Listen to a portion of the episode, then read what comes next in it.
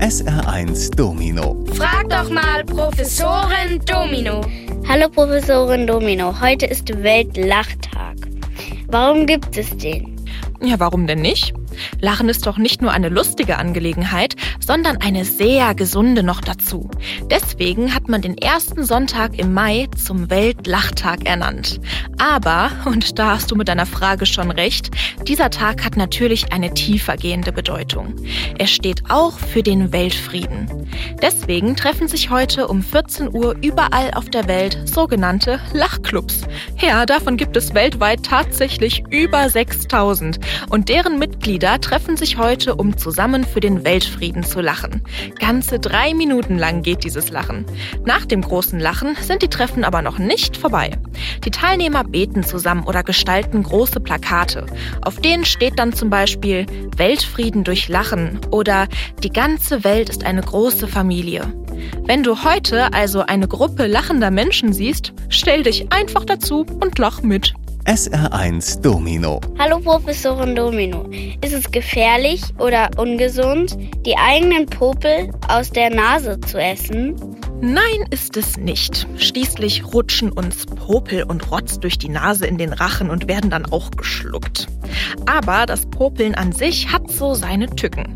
Zuerst einmal ist es nicht sonderlich hygienisch, mit dem Finger in der Nase zu bohren und ihn dann abzulecken. Gegenstände, die du danach anfasst, können so zum Bakterien- und Virenüberträger für andere werden. Denn kleine Krankheitserreger sind quasi immer in deinen Popeln enthalten. Dazu kommt aber auch, dass du durchs Popeln Nasenbluten bekommen kannst. Danach bildet sich in der Nase eine Kruste und die kratzt du dann wieder auf. Es entsteht ein Teufelskreislauf. Du fummelst immer mehr in der Nase rum, es blutet immer öfter und im schlimmsten Falle kann dann sogar ein Loch in der Wand zwischen den beiden Nasenlöchern entstehen.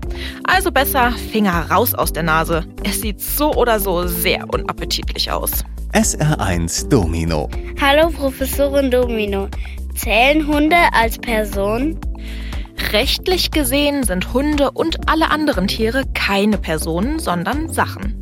Tierschützer kritisieren das schon lange und fordern zumindest für bestimmte Tierarten mehr Rechte.